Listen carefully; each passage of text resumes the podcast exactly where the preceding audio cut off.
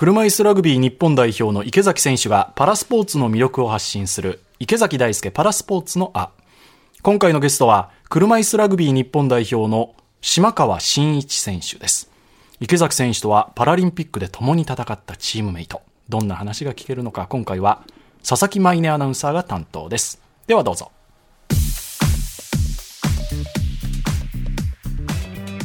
今回のゲストをご紹介します。東京2020パラリンピック車椅子ラグビー日本代表島川真一選手です。よろしくお願いいたします。よろしくお願いします。はい、お二人緊張されてますか？変な感じだよね。すごい変な感じです 昨日までそれこそ準備するスペースも横でね、はい、合宿やってたんです昨日まで合宿でずっとそうですね。昨日まで合宿だし合宿前もずっと練習してたし、うん、まあ大体一緒に練習してるんで、うん、僕もラグビー始めた時新さんが車椅子ラグビーずっと引っ張っててくれてその背中を見て追いつけ追い越せって僕は来てるんで、まあ、逆にこうやって一緒にやれて僕はすごく嬉しいですけど、はい、じゃあそんな島川選手の魅力たくさんお話伺えたらなと思います。まずはですね簡単に島川選手のプロフィールをご紹介します。1975年1月29日生まれ熊本県出身現在47歳です。21歳の時仕事中に交通事故に遭い頸髄を損傷し車椅子生活となりましたが24歳の時車椅子ラグビーを観戦したことをきっかけに競技を始めると2年後には日本代表に選出されるなど一気に日本代表のホープになりました力強いタックルとスピードを持ち味に2004年のアテネ大会から東京大会まで5大会連続で日本代表に選ばれ続けている攻守の要ですそして日本代表のチーム最年長でもあり、精神的支柱でもあります。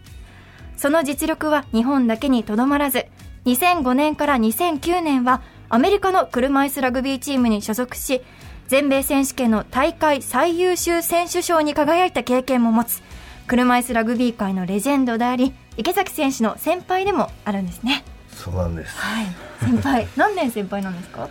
ラグビー歴。ラグビー歴。だとな何年だっけ？2009年からでしょ？僕2009年からですね。僕はね1999年なんで。10年。10年ぐらい早くやってましたね。そもそもこれで、はい、パラ5大会って何年ですか、うん、ってことですよ。そうですね。気がつけばっていう感じですね。プロフィール紹介のところで、はい、47歳と最年長っていう言葉がすごい引っかかるんですよ。そうですね僕そこちょっと突っ込んでいいとこかどうなかって言っても言ったら言われるなっていうのが分かりながらも。いやまああのもう散々言われて自覚はしてるんですけど。いやでも若いですよね。いえいえもうあの一生懸命若作りして。いや そうやって言っても言うけど、はい、47歳のプレーじゃないです スピードもそうだし、うん、タックルのあたりも世界一って僕は思ってますから。一番怖いです。そう怖い怖いんですか、はい、もう殺気を感じてきますよね。当たってくる時のタックルっていうのが。もう逃げるのお互い様ですけどね。鬼鬼みたいな顔してきますからね。いやいやいや顔はダメです。顔はダメです、えー、競技人生もまあ長いわけですが、はい、車椅子ラグビーにかける思いみたいな、うんそうですね。もうね人生の一部というよりも人生そのものになってますけどいい時ばかりじゃないんで本当に車椅子ラグビーって競技が嫌いになったりラグビー用の車椅子見たくもないって時期ももちろんありましたしただやっぱりなんだろうな責任感というかやっぱやっていかないといけないっていうまあ代表チームでも立ち位置でもあったんでそこだけでやってた時期もありますしまあ、今はね車椅子ラグビー自体が楽しいと思ってるし仲間もねいっぱいいるんでまずね1番取るまではやめれないなっていうのが 全ての原動力にはなってると思います。いやそうなんですよ。新さんがそうやって言うから僕もそれについていってるんです、うん、同じ気持ちでっていうのもあるしやっぱ絶対チームにいなきゃいけない存在だと思うし僕が暴走した時に止めるのは新さんしかいないんで。はい。まあ、たまに暴走しますからね。そうですね。そうやって新さんに怒られるの怖いから新さんの言うことだけはちゃんと聞くんで僕は。だけは。この 車椅子ラグビーの競技として暴走しちゃうってことですか？そこはまあまあそこもたまにはあるし。まあいろいろ。はいそうですね。やっぱ車椅子ラグビーだけじゃないとこの島川慎一っていう選手にも僕はやっぱりすごく大好きなんで、日本代表は日本代表であるけどそれと違うやっぱり慎さんもいるからすごく尊敬する方なんですよね。僕にとっては。精神的支柱と。恥ずかしいですねなんか。いやいや僕はもう素直に言ってるだけなんでもう。いやいや5大会連続でパラリンピックに出場されていて日本代表強くなっているなっていう実感はありますか？もちろんありますね。僕が代表入った頃ってまあ国内のね競技人口というかレベルもすごい低くてランキングも低かったんですけど。でまあ徐々に上がってきたところでまあ今はもう僕が考えている中では今まででは一番強い代表チームだと思ってます。2010年から池崎さんが日本代表に加わったわけですがそこも結構チームに影響を与えていましたか？大輔が入ってきたのが結構チームとしてはインパクトを与えてやっぱり彼が入って2010年か、はい。世界選手権で3位になって、はい。そこから上に踏み出せてまたその上を目指せるようになったっていうのはターニングポイントというかまあ、2010年日本代表になって、まあ、カナダ行って世界選手権行ってでその初めて行ったカナダがすっごい過酷だったんですよね。そうだね。あ何が？の本来8チームでね予選やって金土日でやっても2試合2試合で決勝で1試合なんですけど、その大会ってね7チームで総当たり戦で総当たり戦で順位決定までやったんだっけ？はい。金曜日3試合土曜日3試合、日曜日2試合っていう過酷なスケジュールでしかも体育館がねなんかプールが一緒の施設の中にあってその中湿気が流れてきてすごい暑かったよね。さ30度ぐらいあるんじゃないかっていう中で。